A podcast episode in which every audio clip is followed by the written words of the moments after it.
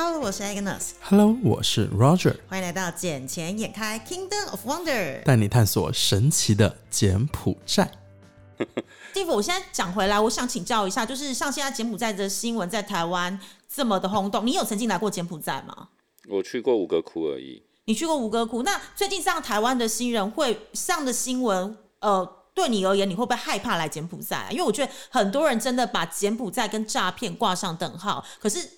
在台湾，很多人在讲这些事情的时候，其实他们根本没来过柬埔寨，他连柬埔寨在哪里、土地面积大小有多少、人口有多少，甚至于正确的地理位置都不知道。甚至我们还听到台湾的名嘴讲说，那个西港就在金边旁边而已。我想说，哇塞，是多旁边？我们连开连开车过去至少都要五六个小时。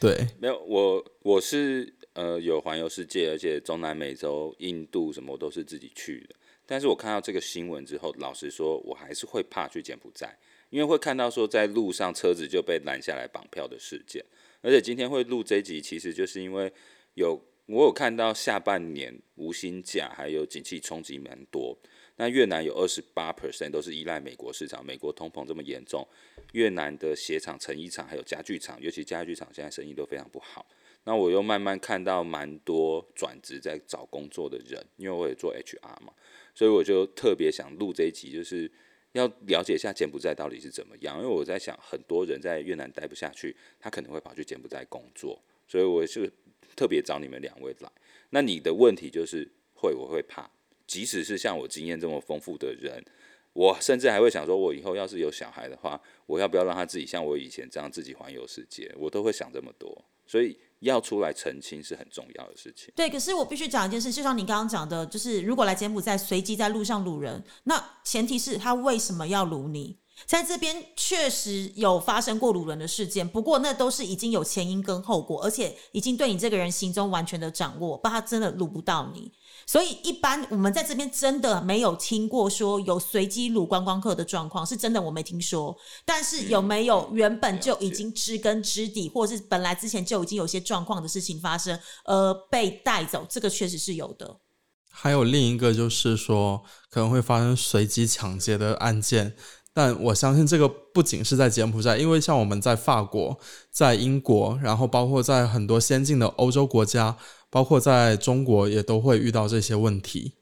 啊，对啊，法国的抢劫也是蛮严重的啊。其实各国都会这样，因为、啊、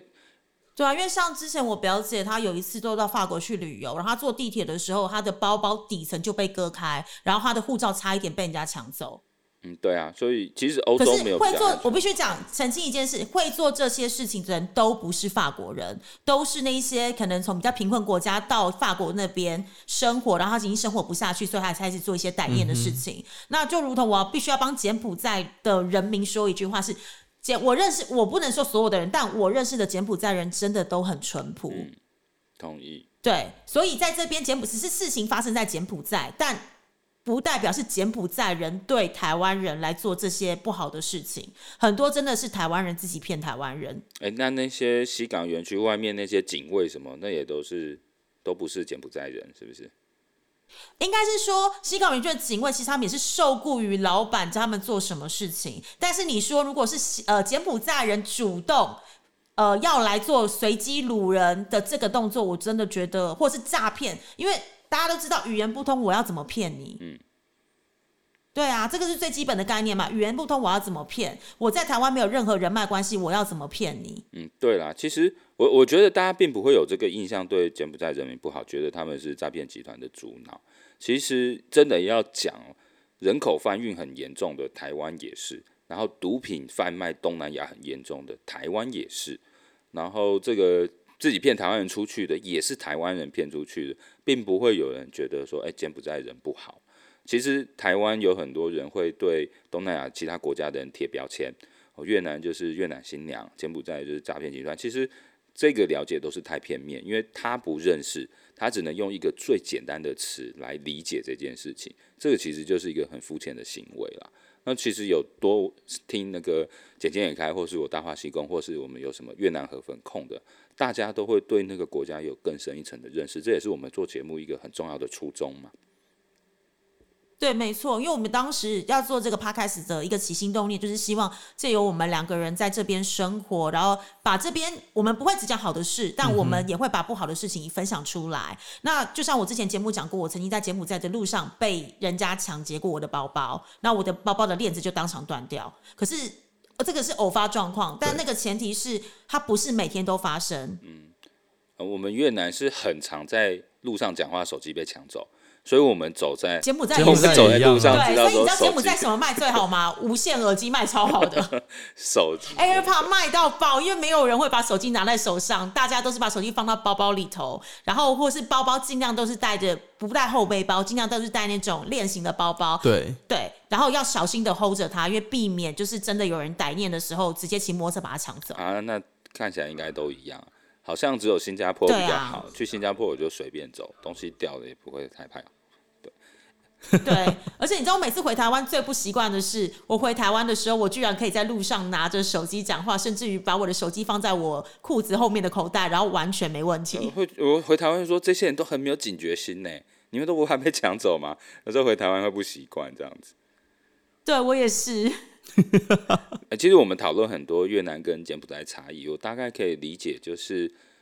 都跟台湾不一样。这两个国家很多东西不一样，不管是消费、饮食等等。当然可以确定一件事，就是哪边都有好人，哪边都有坏人。只不过目前我们很能够确定，把台湾人骗出去的都是台湾人，把中国人骗出去的也都是中国人。哦，所以这件事情大家大可不必对东协的这几个民族有什么特别的标签哦。然后越南当然有坏人，就是会抢手机啦，然后会你跟越配结婚也会有闹出官司，什么土地被侵占都是有，但是这是很看个人，不代表这个社会群体都是这样。对啊，我完全的认同，因为就像我们刚刚分享的，不管是在欧洲，不管是在柬埔寨或者是在越南，其实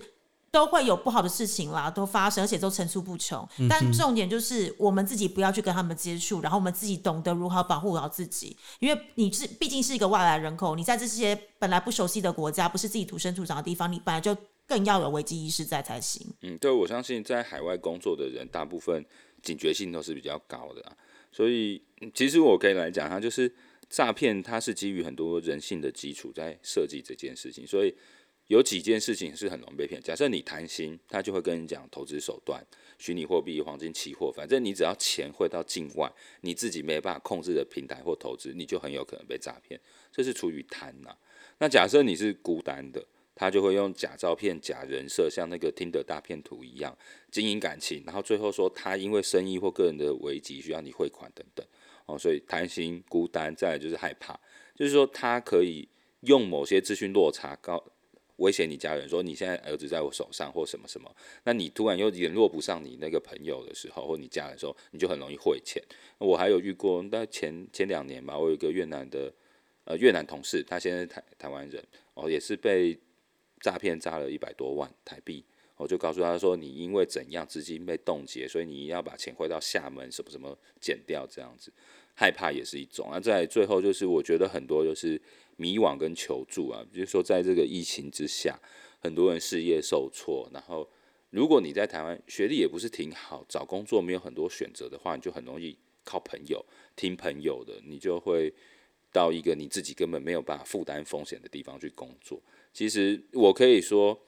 不一定每个人都看得出来说这个工作是不是诈骗，但是 Agnes 讲的很对，就是你一定要再多留心，再去想几种不同的可能性，反复去验证。那自己我觉得哈，除了我们刚才提供的一些基本性，你说如果今天压诈骗集团听到我们节目，他可能就会调整说，哦，他的起薪是一千五百美金到两千，是符合正常的。那我有看到说去柬埔寨修电脑，结果在赌场修电脑被抓走了，去赌场跳舞表演的被抓去。当诈骗集团，所以要怎么样真的可以知道这一个去柬埔寨是不是正确的工作，会不会被卖掉？你觉得有什么管道，或是有什么确认的方法吗？第一个，我当然觉得你在台湾的时候，你要先问清楚你到底来做什么，然后还有就是。呃，对方是不是只帮你买单程机票这件事情很重要，因为就是最近我们也是有跟这边台商的几个前辈啊，或者是呃问一下，就是驻湖知名办公室那边的人，他们其实都会给我们反馈一些事情，就告诉我们，第一个是他们是不是只提供单程机票给你，然后第二个是不是要求你新办护照。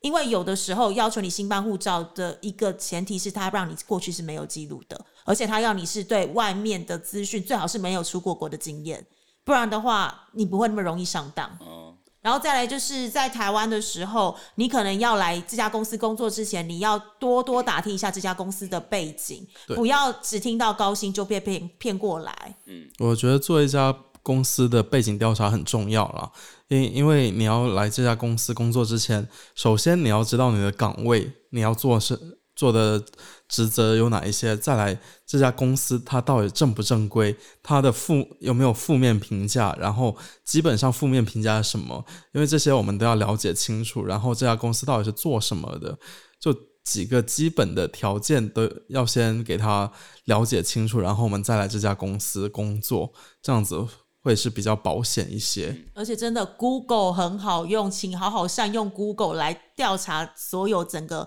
来呃，不管是柬埔寨，不管是越南，或是你要其他派外派到那个国家的环境，嗯对，而且就算是你不知道，就查不到这家公司，OK，那我们可以到柬埔寨这边有一些论坛上面去问一下，那这家公司到底有没有？就如果说这家公司是一些园区啊、一些诈骗的话，那我们其实很快就会知道这些消息。如果是真的一点资料都没有，那我劝你还是再考虑一下吧。嗯，就是老话一句，三思而后行哎，谋定而后动。我我觉得我我其实已经在海外工作这五六年，而且我也算资历丰富。不过 Agnes 讲的单程机票，或是薪资条件，甚至 Roger 讲的 Google 公司地址，我觉得诈骗集团其实都是有办法，因为很多来越南外派的台干一开始来也都是单程机票啊，因为你一来可能就是先待两三个月，以商业签证进来，我不一定两三个月之后什么时候回台湾，因为回台湾红眼班机才三千多块，其实很容易，疫情之前呐、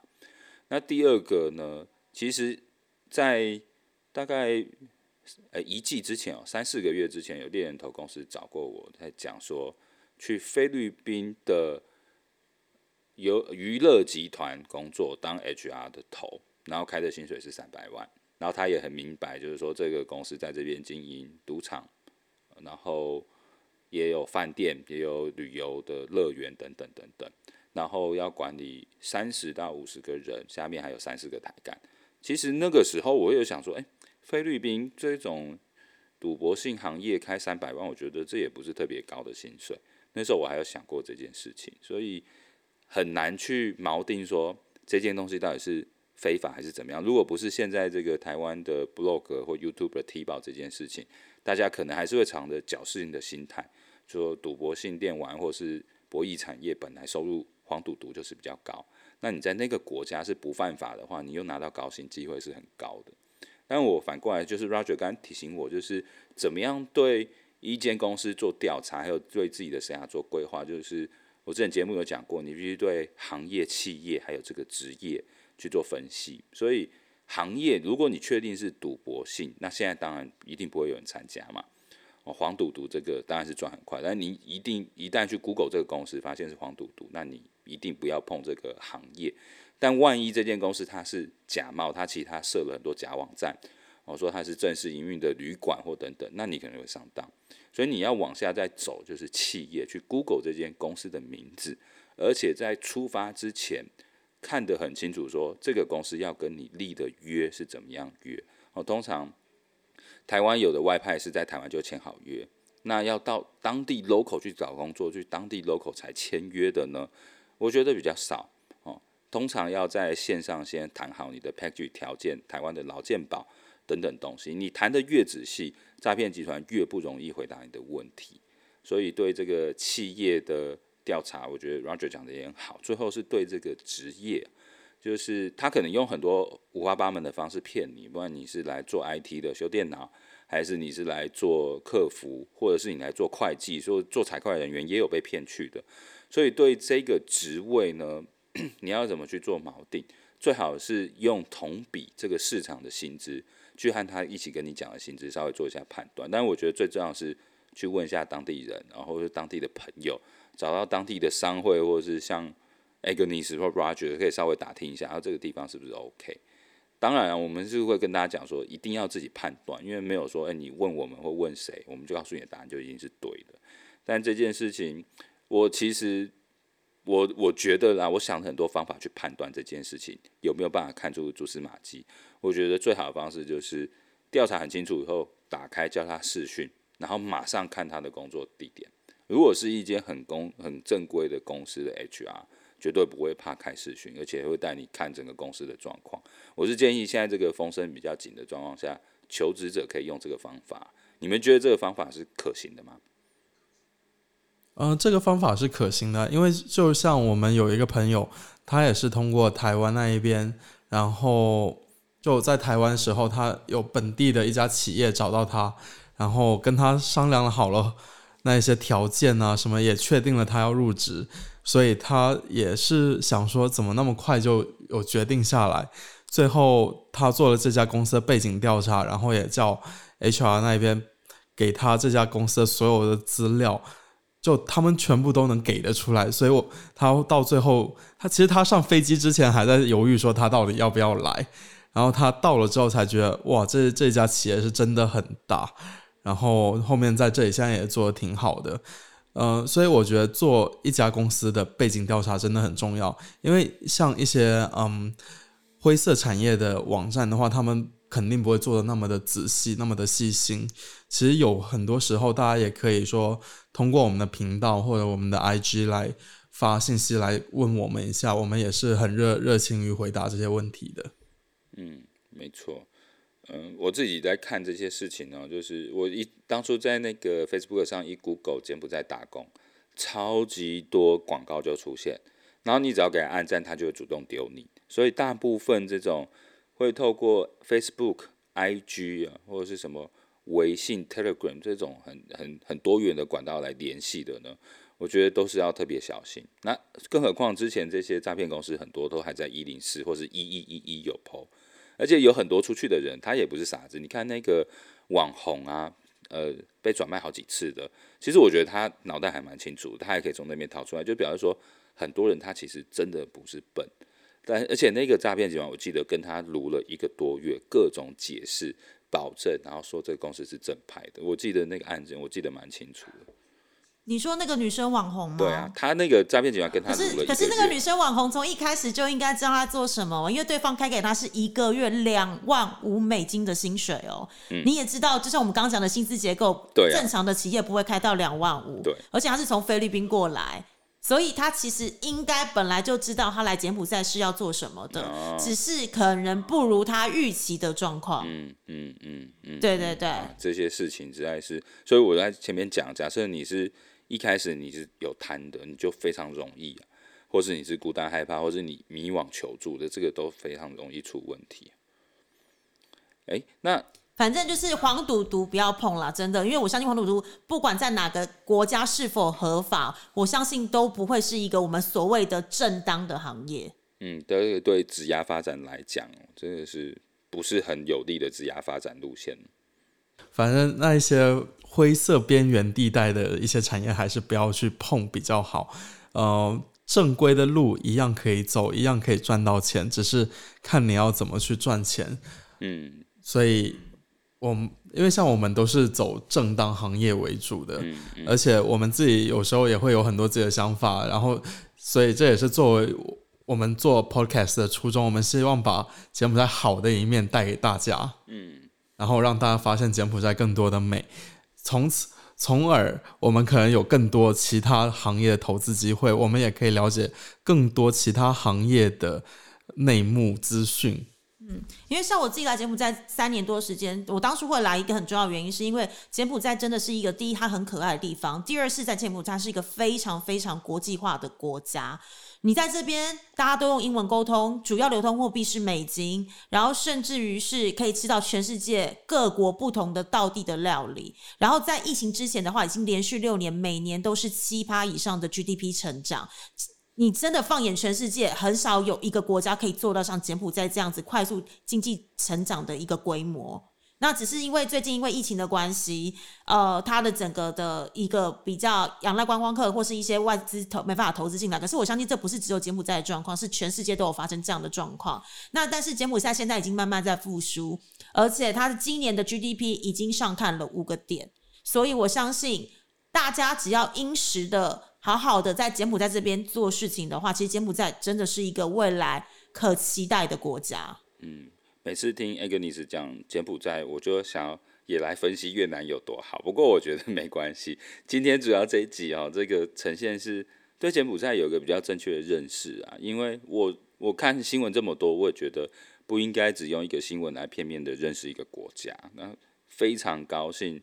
Roger 跟 Agnes 今天带来很多柬埔寨他们真实的看法，还有在里面的环境。